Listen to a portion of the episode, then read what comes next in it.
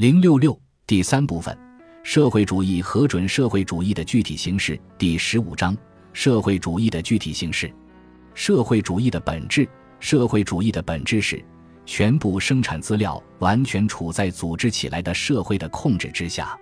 这就是社会主义，也只有它是社会主义。所有其他定义都是错误的。或许可以认为。社会主义只有在十分严格的政治和文化条件下才能实现。然而，这种看法是没有道理的。他把这个术语只限定于某种具体形式的社会主义，把实现社会主义理想的所有其他可以想象的方式都排除在外。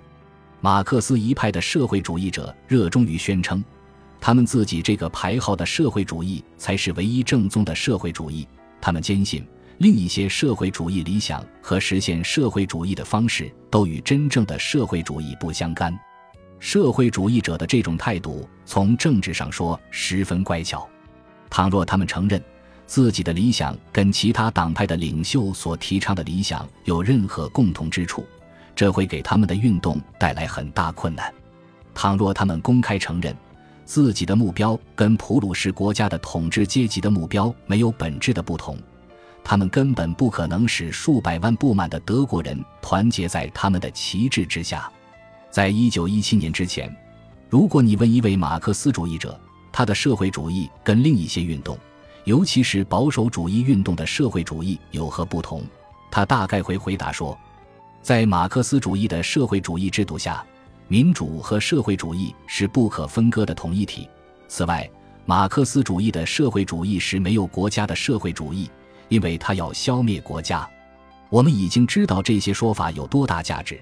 因为自布尔什维克获胜以后，他们便迅速从马克思主义的套话中消失了。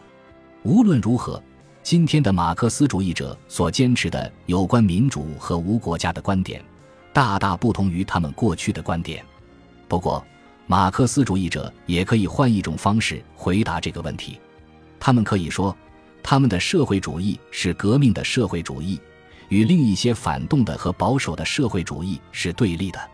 这种回答更接近于承认马克思主义的社会民主主义和另一些社会主义运动的分歧。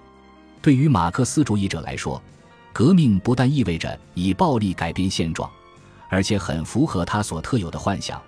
它是一个使人类更接近于完成其使命的过程。对于他来说。即将到来的实现社会主义的社会革命是永恒救赎的最后步骤。革命者是被历史选定实现其计划的工具，革命精神是传递到他的手里，使他能够完成这项伟大事业的生活。